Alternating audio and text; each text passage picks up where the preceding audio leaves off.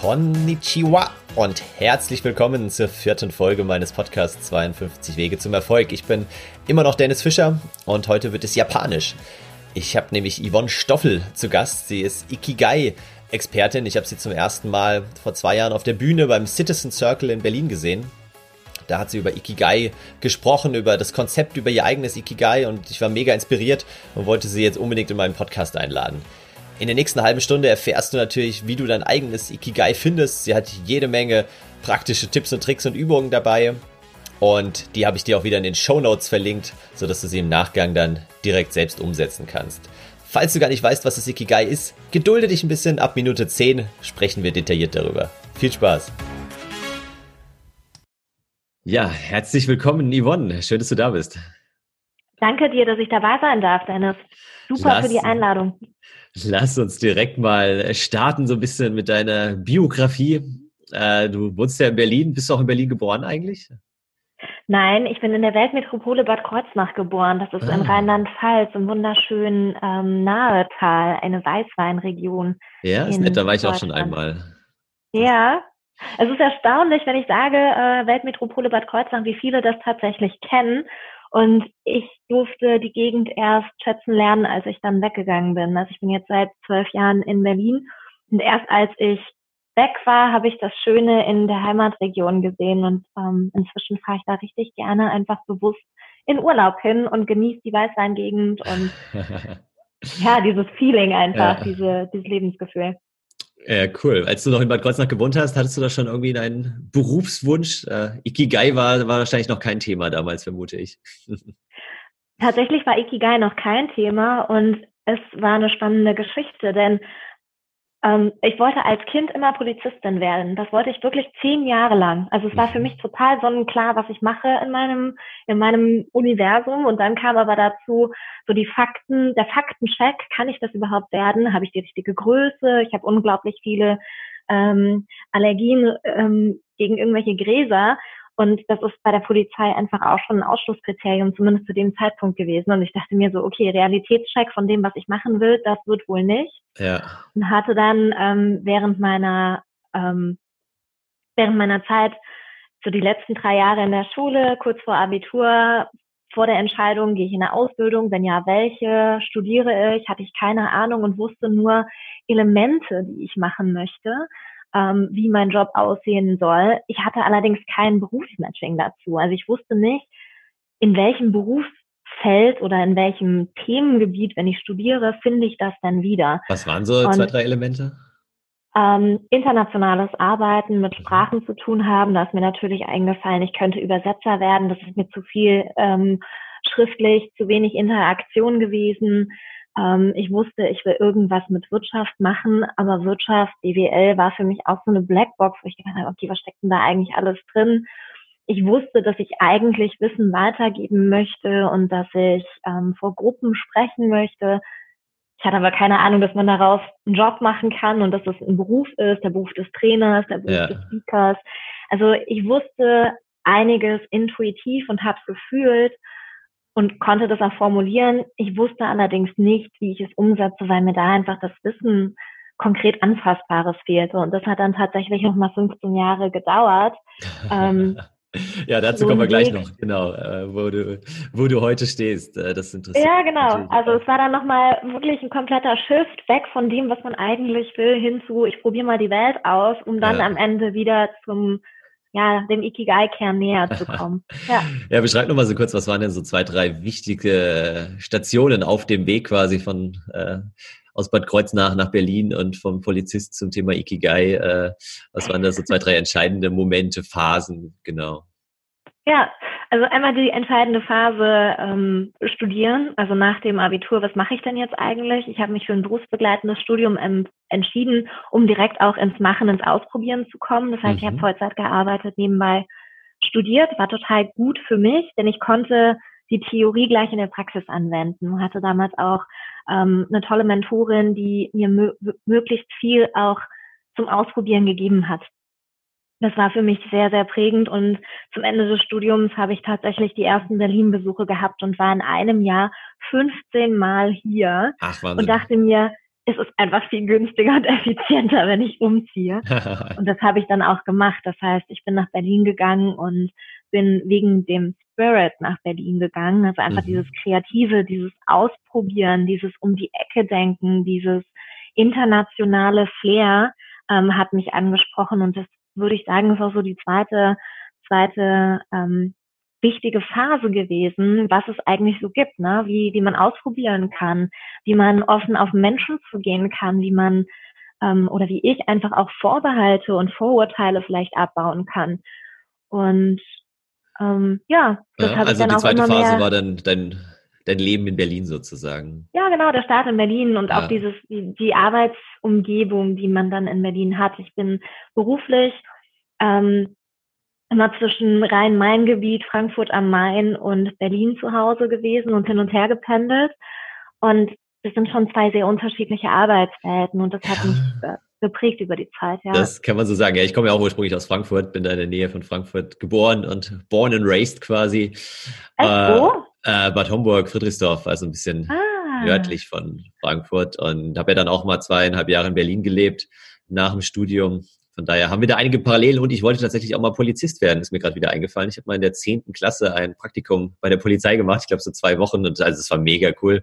Wir durften dann auch da irgendwie äh, uns die Hundestaffel, die Reiterstaffel anschauen, durften mal mit auf Streife fahren und äh, schießen durften wir leider nicht, das war schade.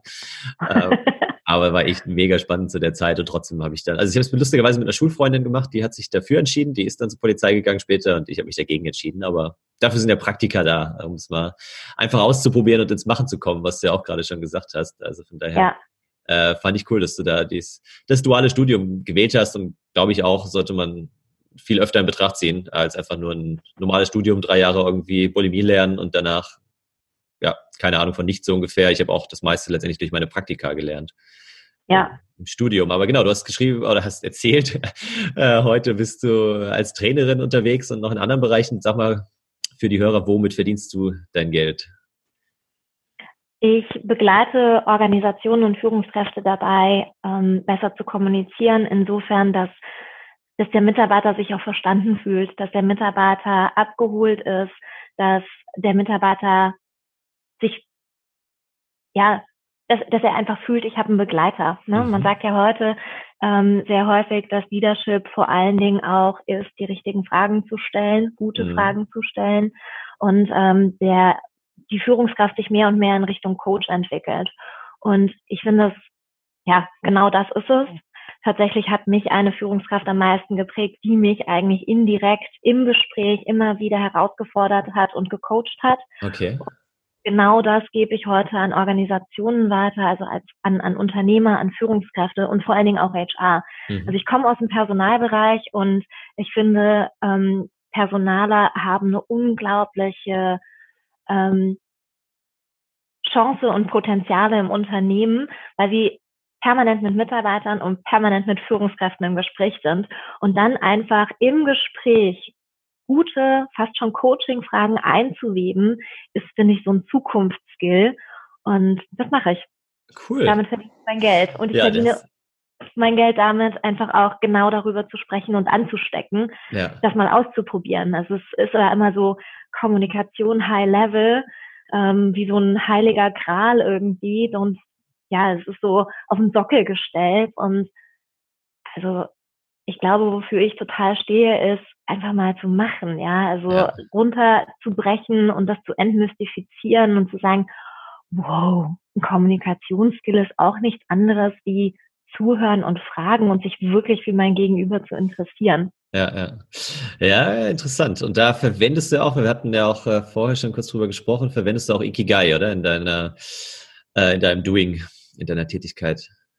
Ja, ähm, tatsächlich war für mich Ikigai ein, ja, ein absoluter Gamechanger, wie man so schön sagt. Also es ist mir ähm, begegnet zu einer Zeit, in der es mir nicht ganz so gut ging und ich viel, viel überdenken musste, weil gesundheitlich auch einiges ähm, mir auf die Füße gefallen ist. Mhm. Und dementsprechend habe ich es für mich als, als Kompass verwendet, ne, so als Tool.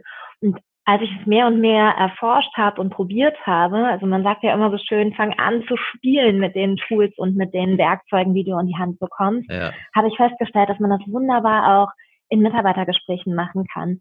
Ähm, ich habe in der Retroperspektive zum Beispiel festgestellt, als ich noch aktiv rekrutiert habe, dass ich nie rekrutiert habe, so standardmäßig, was sind deine Stärken, was sind deine Schwächen, wo siehst du dich selbst in fünf Jahren. Genau. Eine meiner Lieblingsfragen war von Anfang an, was wolltest du eigentlich als Kind werden Aha. und warum? Aha.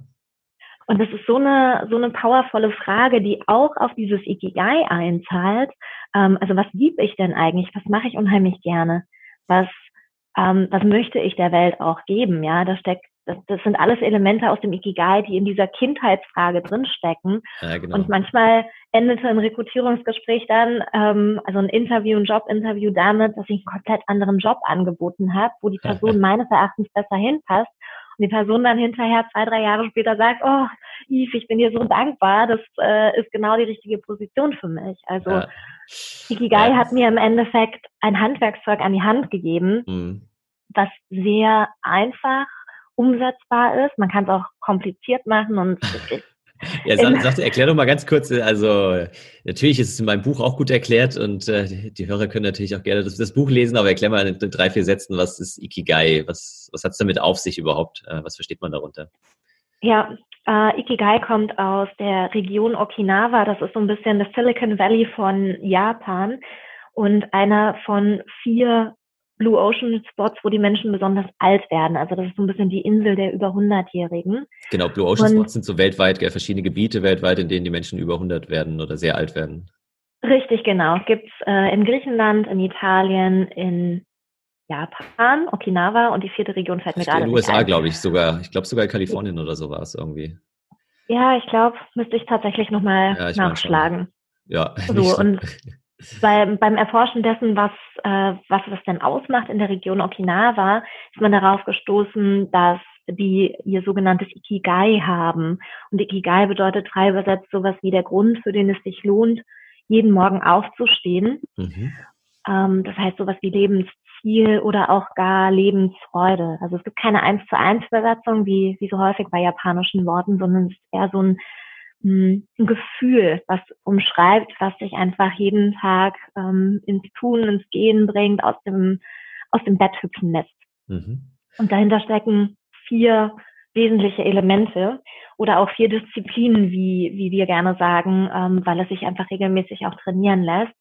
Und das ist in deinem Buch total schön mit einem Diagramm auch dargestellt, der der, der Kern des Ganzen ist sozusagen ähm, ja, vier, vier Elemente, die sich überschneiden. Das erste, was kann ich gut, was sind meine Talente und Stärken? Der zweite, was liebe ich, was mache ich gerne? Der dritte, was kann ich der Welt geben? Mhm. Und der vierte, womit verdiene ich denn mein Geld oder wie sichere ich mein Auskommen? Denn in Japan bedeutet das nicht zwingend, dass ich damit Geld verdienen muss. Man kann auch wirklich ähm, in diesem Konzept handeln.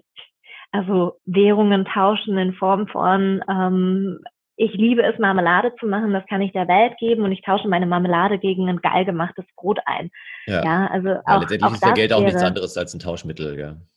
Richtig, deswegen ähm, in, in der in der Praxis der letzten Jahre ähm, ergänzt sich die Frage ganz gerne, wie sichere ich mein Auskommen? Mhm. Denn ja, Geld ist bei uns das Währungsmittel, nur wenn ich auch anderweitig was eintauschen kann, ähm, dann ist das genauso Auskommen. Und ich finde mit dieser zweiten Frage, ähm, ja, womit verdiene ich mein Geld oder wie sichere ich mein Auskommen, öffnet das den Raum für Kreativität. Also einfach zu überlegen, ähm, wie, wie kann ich das, was ich anbiete, für mich nutzen? Und das ist nicht zwingend immer nur Geld. Ja. Du schreibst in deinem, in deinem Buch ja auch so schön, hey, ähm, Monetarisieren des Blogs, wie geht das denn noch? Und darauf zielt die Frage ab. Ja, das stimmt. Erstmal mit einem anfangen, weil alle vier Kreise von Anfang an irgendwie zu lösen quasi und perfekt zu beantworten, äh, ist eh schwierig. Aber nochmal zum Anfang zurück. Wie konkret arbeitest du jetzt da mit Klienten? Also lässt du die die vier Kreise aufmalen und sagst, hier, jetzt arbeiten wir da mit Post-its mal rein und, und beantworten die Fragen. Hast du zu jeder Überfrage quasi, was liebe ich? Es ist ja eine sehr große Frage. Da gibt's ja wahrscheinlich noch 30 Unterfragen, die man irgendwie stellen kann, um dem Klienten, um dem Coachee da zu helfen, sich der ganzen Frage anzunähern. Wie, wie gehst du da vor? Mal so ein Beispiel. Hm, tatsächlich super individuell. hinter jeder Frage stecken nochmal andere Werkzeuge, andere kleinere Fragen, wie du schon richtig gesagt hast. Und jeder hat einen anderen Schmerzpunkt. Mhm. Das heißt, ja, ich stelle das Konzept als allererstes vor und äh, wirklich nur mit dieser High-Level Intro-Frage und hol mir einen Impuls ab. Wo fällt dir am meisten direkt ein? Wo fällt dir vielleicht auch gar nichts ein? Oder ergänzt auch die Gegenfrage. Also was liebst du überhaupt nicht? Ja. Ähm, eigene, eigene Erfahrung, eigene Erkenntnis zu dem Zeitpunkt, in dem ich mich erstmalig intensiv mit Ikigai beschäftigt habe, konnte ich besser formulieren, was ich nicht will mhm. und was ich nicht liebe und was ich nicht kann, als das, was ich kann. Und dann ist es auch okay, dann lasse ich das sozusagen einfach ähm, in einem erweiterten Kreis aufschreiben und erstmal runter, ja, loswerden. Aufschreiben, loswerden. Und das ist genauso wertvoll und gibt dir eine Erkenntnis, bei welchem dieser Kreise setzt du zuerst an. Also es ist ein dynamisches Modell, es gibt kein richtig und kein falsch. Ähm, es ist auch immer die Frage, mit welchem Impuls kommst du. Ja. Möchtest du eine Karriereveränderung ähm, oder möchtest du ein Business starten? Ja, also je nachdem ändern sich ja auch die Betrachtungsweisen der Kreise. Ja, und es ist halt auch, glaube ich, was Lebendes, gell? Also es ist ja nicht so wie bei, wie bei allen Tools, dass man das jetzt einmal für sich ausfüllt, beantwortet und dann, dann hält es bis zum Lebensende, sondern das sollte man ja, vermute ich, regelmäßig wieder hinterfragen. Äh, einmal im Jahr, alle fünf Jahre, keine Ahnung, ähm, um zu schauen, wo, wo steht man jetzt gerade. Ja, absolut. Also zum einen gibt es ja Lebens, Bedingungen, die sich verändern, mhm. ja. Weil, weil das Kind jetzt ins Leben kommt, das kann das Ikigai ganz dramatisch verschieben. Also was möchte ich eigentlich der Welt geben? Vielleicht auf einmal ganz andere Ideen und Impulse, wenn ein kleiner Mensch im Leben ist. Oder, ähm, oder auch die Erkenntnis, verdammt, ja, ähm, die Zeiten ändern sich, große Konzerne bauen Personal ab und ich muss mir jetzt einen neuen Job suchen und möchte das, was ich bisher gemacht habe und geliebt habe, in einen anderen, moderneren Job zum Beispiel überführen. Ja. Andere, ähm, an, andere Lebensumstände verändern das Ikigai. Und tatsächlich, ähm, der, der liebe Long, ähm, mit dem ich mich sehr intensiv auch zu Ikigai die letzten Jahre ausgetauscht habe, der sagt immer, ja, Ikigai ist halt nicht, ich gehe in die Bücherei, schlage ein Buch auf und blätter durch und sage, das ist nicht mein Ikigai, das ist nicht mein Ikigai, das ist nicht mein Ikigai. Oh yeah, das ist es. so, so ist es halt leider nicht. Ne? Ja. Also es gilt so ein bisschen aus dem Design Thinking immer eine Hypothese aufzustellen und diese zu überprüfen. Das heißt eigentlich, wenn man Ikigai anfängt zu trainieren oder zu erforschen, ist das ein permanenter, fast täglicher Prozess, weil ich probiere aus, macht mir das wirklich Spaß mhm. und erkenne, ah, es macht mir Spaß, wenn ich das in der Sonne mache, aber es macht mir keinen Spaß, wenn ich das zu Hause alleine ähm, eingeschlossen im stillen Kämmerlein mache ja. als, als Beispiel. Ne? Ja, ja. Und deswegen ist dieses einmal eine Bestandsaufnahme machen, eine Hypothese zu erarbeiten, rausgehen, ausprobieren und sich dann nochmal ähm, ja, das überprüfend anzuschauen, total wichtig und dadurch auch ein permanenter Prozess. Ja, extrem. Also das, äh, weil du auch Design Thinking gesagt hast, äh, da bin ich ja auch äh, Experte und äh, gebe da Trainings in dem Bereich und das ist halt echt genau diese Hypothesen ableiten, vertesten, Feedback sammeln, anpassen und wieder von vorne äh, geht dann schon Lean Startup äh, über. Ähm, und da haben wir jetzt schon zwei Methoden genannt und es gibt ja diverse weitere Methoden. Es gibt ja auch mittlerweile Design Yourself, also wie kannst du mit Hilfe von Design Thinking quasi mhm. herausfinden, was du wirklich willst im Leben und so und ähm, diverse weitere Coaching-Tools. Was habe ich jetzt Coaching-Tools gesagt, Coaching-Tools. Ähm, was ist so deiner Meinung nach der Vorteil oder das sind die Vorteile wirklich von, von Ikigai gegenüber den anderen Methoden? Das total einfach ist. Mhm. Ähm, denn mh, hm, man kann, also für, für mich ist es ein sehr einfaches Tool, denn du kannst mit einfachen Fragen starten und je nachdem, wie gut du in deinem inneren Dialog bist, je nachdem, wie gut du für dich schon reflektieren kannst oder auf deine Gefühle, deine Bedürfnisse eingehen kannst, kannst du in den Fragen tiefer gehen, musst du aber nicht. Mhm. Und was mich Ikigai tatsächlich gelehrt hat, ist, die richtigen Fragen zu stellen. Das ist alles schon da. Und einfach mit Fragen, mit ergänzenden Fragen, ähm, das Richtige dann auch in diese Kreise zu, zu, zu malen. Und ich finde, es ist ein Tool, was unglaublich schnell Erfolge zeigt, wo man sehr schnell eine Bestätigung bekommt, was, was natürlich dann motiviert, auch weiterzumachen. Ja. Ja, das ist äh, spannend. Du hast auch gerade gesagt, wo man das dann für sich ausfüllt und sich selbst die Fragen stellt und so. Also ist es ein Tool, was man alleine ausfüllen kann, alleine ausfüllen sollte? Oder ist es wertvoll, sich da auch irgendwie einen Sparringspartner zu nehmen oder vielleicht halt sogar einen Coach in dem Bereich? Ähm, beides. Ja, kommt immer darauf an, wo stehe ich gerade auf meiner Reise. Mhm. Ähm, wie einfach ist es auch für mich, diese Kernfragen, diese vier Ausgangsfragen zu beantworten. Ähm, es gibt Menschen, und da schließe ich mich gar nicht aus am Anfang, ähm, es ist schwierig erstmal zu runterzuschreiben, was lieb ich denn? Also wo habe ich das Gefühl, wirklich in den Flow zu kommen? Und mir hat es tatsächlich geholfen, erstmal für mich in einen Denkprozess zu kommen um dann recht schnell auch in den Austausch zu gehen. Das muss kein Coach sein, das kann auch einfach ein guter Freund sein oder ähm, ja, ein, ein Mensch, zu dem ich Vertrauen habe. Ähm, ich glaube, die Stärke, wenn man einen, einen Begleiter hat, einen, einen Mentor oder einen Coach ist, es ist eine Abkürzung. Ja. Ja, Coaches ja. sind darauf trainiert, äh, gute Fragen zu stellen, die richtigen Fragen zu stellen, einfach auch zu schauen, wo klemmt es dann gerade am meisten. Und das finde ich immer ähm, sehr, sehr, sehr, sehr gut. Das ist das Feedback, was ich auch erhalte, wenn ich mit ähm, Privatpersonen im Ikigai arbeite, dass es halt sehr viel schneller geht und sehr schnell in eine Klarheit führt. Ich persönlich arbeite auch selbst für mich sehr, sehr gerne mit Coaches, weil es einfach, es geht schneller. Ja, genau. Also ich, ich bin auch mal so hin und her gerissen. Einerseits gibt es ja diesen schönen Spruch irgendwie, Umwege erhöhen das Orientierungsvermögen. Und ich glaube, ab und zu ist es auch mal gut, selbst einen Umweg zu gehen, um eine Sackgasse zu geraten und wieder irgendwie zurück zu gehen und, und daraus zu lernen, definitiv. Aber ich glaube, wenn man halt irgendwie jede Sackgasse im Leben mitnehmen will, ähm, dann ja, kommt man halt nicht so weit wie Leute, die einfach hin und wieder mal die Abkürzung nehmen. Und äh, sind halt Coaches ganz, ganz ideal und die könnte ich halt auch vor gewissen Fehlern dann bewahren. Ähm, deswegen auch so nochmal die Frage zum Ikigai. Was sind da so die größten Fallstricke in der Anwendung? Was würdest du sagen, was am Anfang häufig die Leute falsch machen, wenn sie zum ersten Mal mit dem Konzept arbeiten?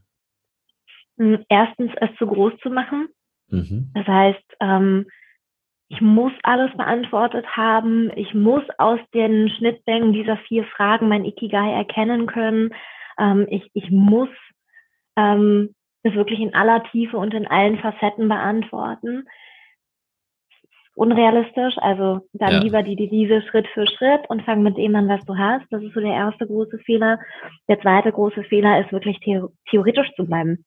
Es ist super wichtig, auszuprobieren und zu verifizieren. Also alles, was ich in diese Kreise reinschreibe, auch wirklich nochmal zu überprüfen ähm, und zu feinjustieren. Also wenn ich komplett theoretisch bleibe, ähm, das ist kein theoretisches Modell, ja. finde ich.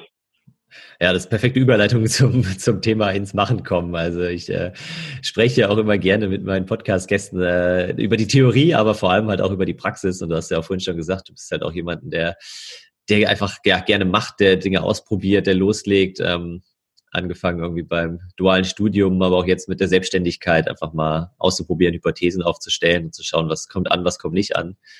Ähm, wenn du dich so erinnerst, äh, wann warst du das letzte Mal so richtig motiviert irgendwie und bist dann aber doch nicht ins Machen gekommen? Weil das finde ich immer spannend, wenn man einfach halt eh schon intrinsisch motiviert ist und loslegt, dann ist easy, aber wann war mal so ein Moment, wo du eigentlich dachtest, ja, top, alles passt, aber du hast halt irgendwie, bist nicht richtig, oder hast nicht losgelegt oder hast sogar losgelegt und, und dann vielleicht wieder aufgehört relativ schnell?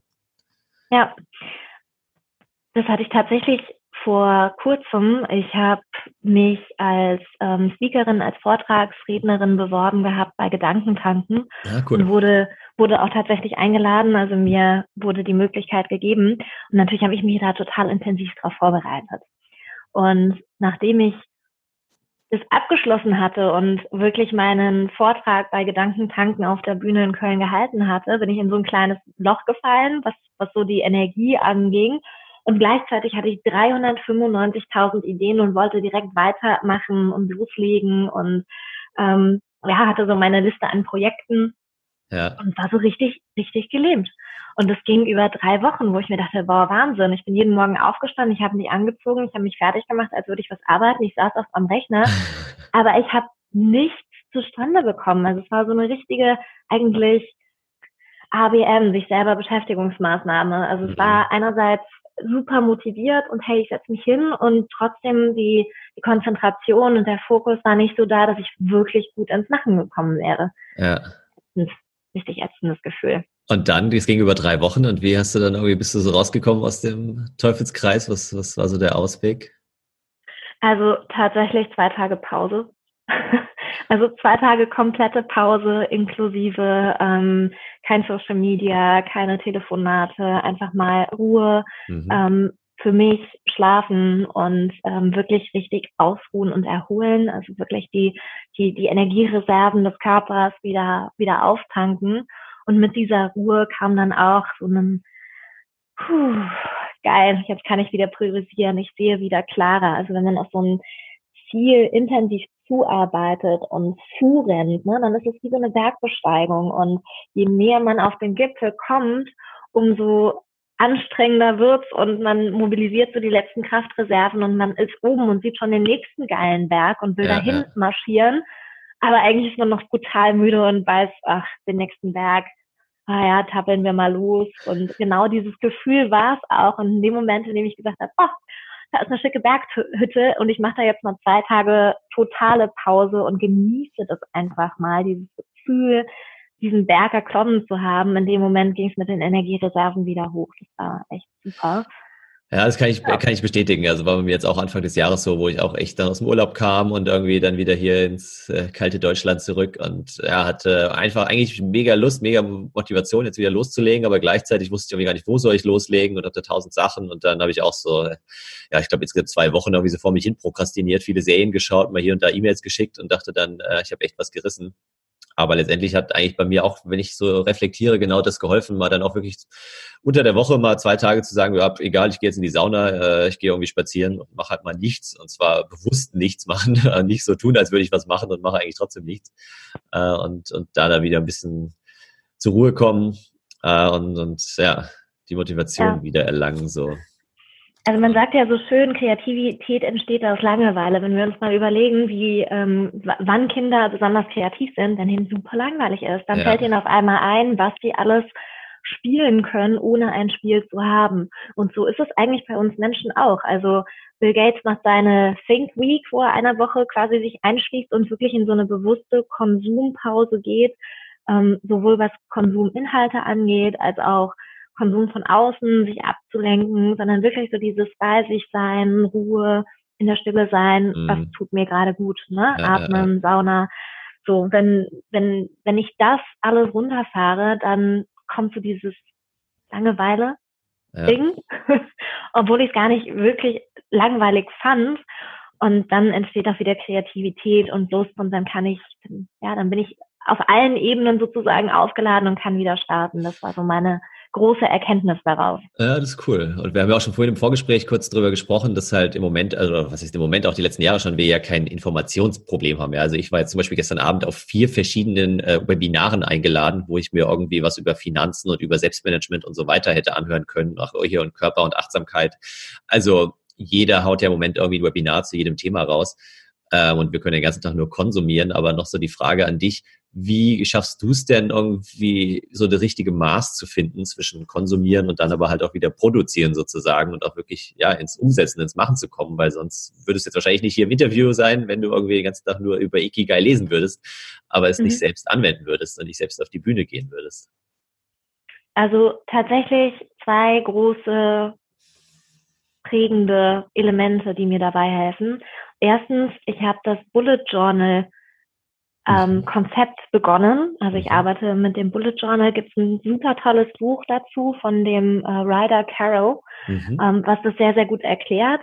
Und meine Erkenntnis war, ich habe versucht, mir mit irgendwelchen äh, Freebies beizubringen und Bullet Journal zu beginnen, habe allerdings nicht die Philosophie dahinter verstanden und wirklich die, die Power dieses Tools verstanden. Habe dann das Buch gelesen, habe mir die Zeit genommen, das durchzuarbeiten und seitdem ist das Bullet Journal wirklich für mich ähm, ein alltägliches Tool, den Fokus beizubehalten, auch klar zu wissen, was bringt mich kurzfristig weiter, was bringt mich langfristig weiter. Ja. Und ich, ich strukturiere meinen Tag so, dass ich immer was zum Lernen mit dabei habe, also wo ich einfach meine, wie viele Stunden auch immer Zeit, Arbeitszeit pro Woche verteile in ähm, etwas erschaffen, in etwas konsumieren und mich selber weiterbilden, in ähm, was für mich und meinen Körper tun, also Meditation, rausgehen, Frischluft, was auch immer, so dass ich wirklich mit verschiedenen Farben in meinem Bullet Journal erkennen kann, dass mein Tag alle Elemente, die für mich wichtig sind,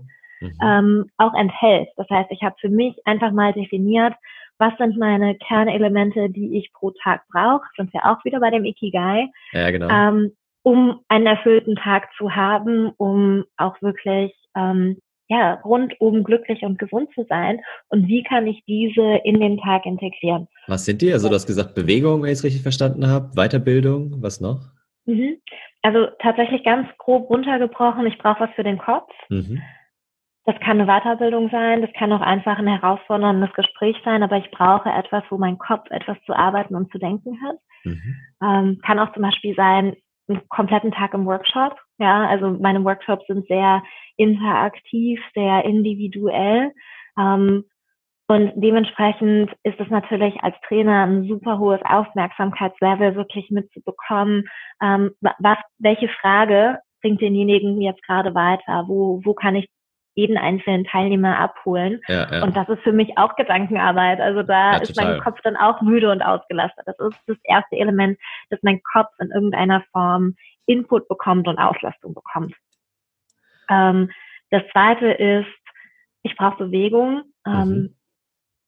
Einfach auch, äh, ich hatte einen schlimmen Kreuzbeinbruch und äh, mein, mein Körper muss regelmäßig gedehnt und gestretcht werden, gerade so die Hüften, sonst sonst ist es echt schmerzhaft und ähm, das ist für mich ein wichtiges Element und da die Waage zu halten aus Yoga, also was Stretchendem, was Ruhigen und was Powervollem, so ein Bootcamp, wo am besten noch jemand vorne steht und mich anbrüllt, ja, ja. Ähm, so dass ich wirklich jede Energie dann auch rauslassen kann. Cool. Und das dritte, äh, Frischluft. Ja, ja, auch im Winter, wenn ich es nicht besonders geil finde, rauszugehen, trotzdem rauszugehen. Ich arbeite viel und gerne von zu Hause aus und dann ist man ja versucht, den ganzen Tag wirklich in der Bude zu hocken, aber wirklich mal rauszugehen, weil Frischluft und äh, die Sonnenstrahlen ist einfach total wichtig. Unbezahlbar, ja, das stimmt. Unbezahlbar, okay, also ist auch so ein bisschen Gesundheitsfaktor. Ja, total. Nee, da, da bin ich bei dir. Also äh, Punkt eins war Bullet Journal, genau. Und Punkt zwei fehlt, glaube ich, noch. Der ah, der Tool. Machen bringt. Ähm, ja. Genau eine Peer Group. Ah. Also ich bin, ich, ich bin so eine kleine Sozialpflanze, sage ich immer ganz gerne. Mhm. Ähm, ich schöpfe tatsächlich Energie aus Interaktion und Kontakt.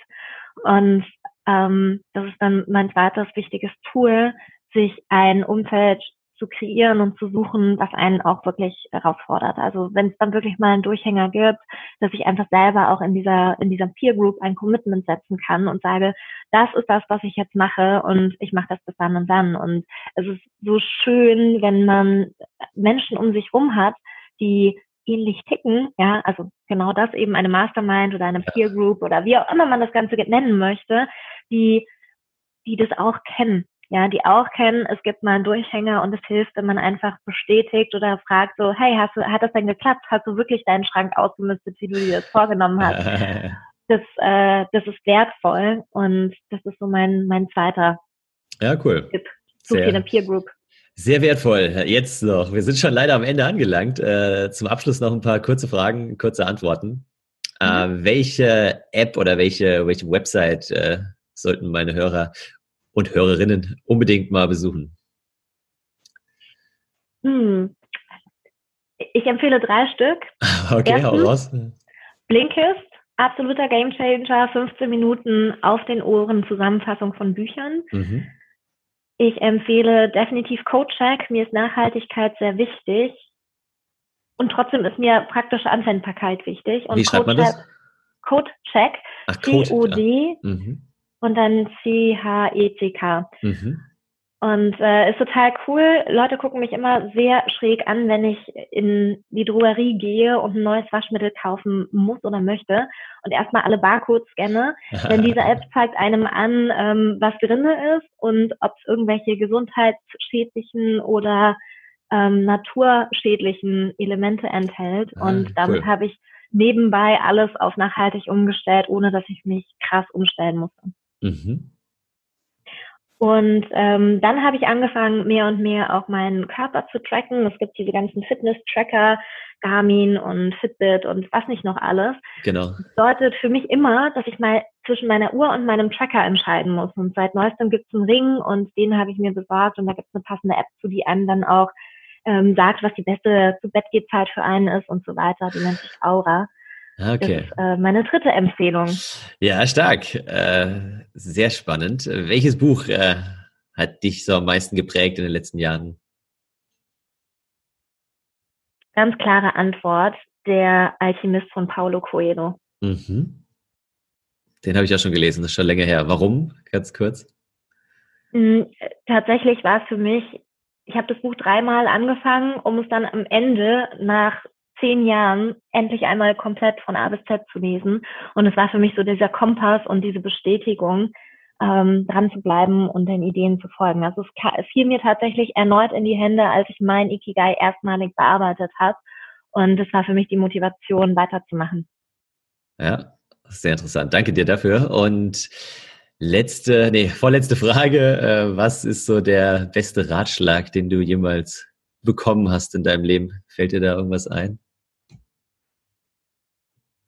Der beste Ratschlag, den ich jemals bekommen habe. Ja, tatsächlich. Äh, ich hatte jetzt gerade so zwei im Kopf, die wirklich gut waren. Der beste Ratschlag, den ich je bekommen habe, war, wenn dich etwas mehr als 15 Sekunden beschäftigt und triggert, dann hat es etwas mit dir zu tun. Okay. Also dieser, dieser Impuls, jemand sagt was, jemand tut was und ich reg mich darüber auf und es triggert mich einfach und das länger als ein, ja, okay, ist halt so Moment, mhm. also wirklich mhm. mehr als 15 Sekunden, ähm, das hat etwas mit dir zu tun. Und dann einfach hinzuschauen, was hat das für mich ähm, für Auswirkungen, warum ist das so? Ja. Das ist für mich der beste Ratschlag. Ich glaube, täglich setze ich den ein. Ja, werde ich jetzt gleich mal darauf achten, wenn ich äh, mit meiner Freundin äh, spreche. Zähl dann äh, leise bis 15. Ja, cool. Ähm, genau. Wie können denn meine Hörerinnen und Hörer mit dir irgendwie in Kontakt treten? Wo findet man dich am besten? Äh, über welche Kanäle bist du so unterwegs? Ja, ähm, tatsächlich auf den Business-Kanälen LinkedIn und Xing als deutsche Antwort von LinkedIn. Und auf Instagram bin ich regelmäßig aktiv und teile einfach auch so ein paar Impulse durch den Tag. Cool. Das ist doch gut. Ja, damit wären wir auch schon tatsächlich am Ende. Ich überlasse dir das letzte Wort. Wenn du noch irgendwas an meine Hörer richten willst, äh, hast du jetzt das letzte Wort. Ich sage Dankeschön, hat echt Spaß gemacht, äh, das Interview und nochmal echt detailliert über Ikigai zu sprechen. Da habe ich auch noch einiges gelernt und äh, sehe das Konzept jetzt nochmal unter anderen Augen und da sehe es vielleicht auch ein bisschen lockerer und nicht so verkrampft. Ich muss jetzt alle vier Fragen äh, ganz detailliert beantworten, sondern halt ja erstmal anfangen und äh, mich dann peu à peu irgendwie den anderen Themen annähern und vielleicht halt auch mal, das fand ich auch sehr spannend zu sagen, ja, was, was bin ich denn nicht? Also was liebe ich nicht? Was braucht die Welt nicht von mir? Und so erstmal damit anzufangen und das dadurch einzugrenzen. Also danke dir und das letzte Wort gehört dir. Ja, danke dir für die Möglichkeit. Das Schöne ist ja im Austausch, mir sind auch wieder gleich neue Ideen in den Kopf geschossen. Und ähm, was ich einfach vielleicht nochmal mitgeben und unterstreichen möchte, ist, mach's einfach. Also mach es einfach, leg los und mache es einfach, reduziere die Komplexität und entmystifiziere das. Schritt für Schritt, los geht's. Ja, Wahnsinn. Was soll ich diesem Schlusswort noch hinzufügen? Damit du direkt loslegen und durchstarten kannst, habe ich dir in den Show Notes sowohl die vier Fragen des Ikigai als auch natürlich die Buch- und Tooltips von Yvonne verlinkt. Also einfach draufklicken und loslegen. In der nächsten Woche, im nächsten Podcast wird es um das Thema Ängste gehen. Wie überwindest du deine eigenen Ängste? Wie stellst du dich ihnen? Auch ein sehr, sehr interessantes Thema und ein brutal spannendes Interview. Lass dich überraschen. Wenn du bis dahin mithelfen willst, dass noch mehr Menschen ihr eigenes Ikigai finden, dann würde ich mich super freuen, wenn du den Podcast weiterempfiehlst und bei iTunes abonnierst. Ich freue mich schon auf nächste Woche. Bis dahin, bleib inspiriert. Mach's gut.